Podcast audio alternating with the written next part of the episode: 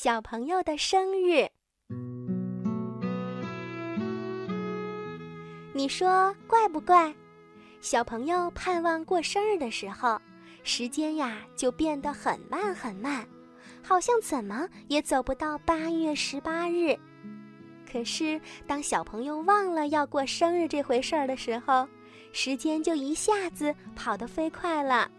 现在八月十八日已经到了，他总算有六周岁了。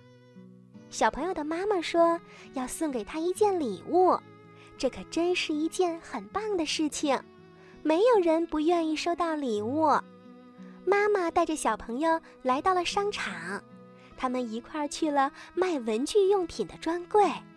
妈妈说：“您好，我需要一个大书包。”这也正是小朋友想要的，他要上学了，他正希望拥有一个和小哥哥书包一样大的书包。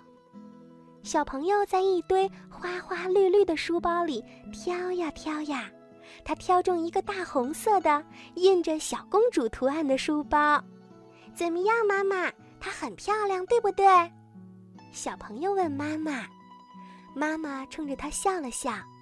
接下来，妈妈又让他去挑了一个文具盒、一盒铅笔、一盒油画棒，还有一把尺子和一袋橡皮。小朋友有一些不敢确信啦，什么？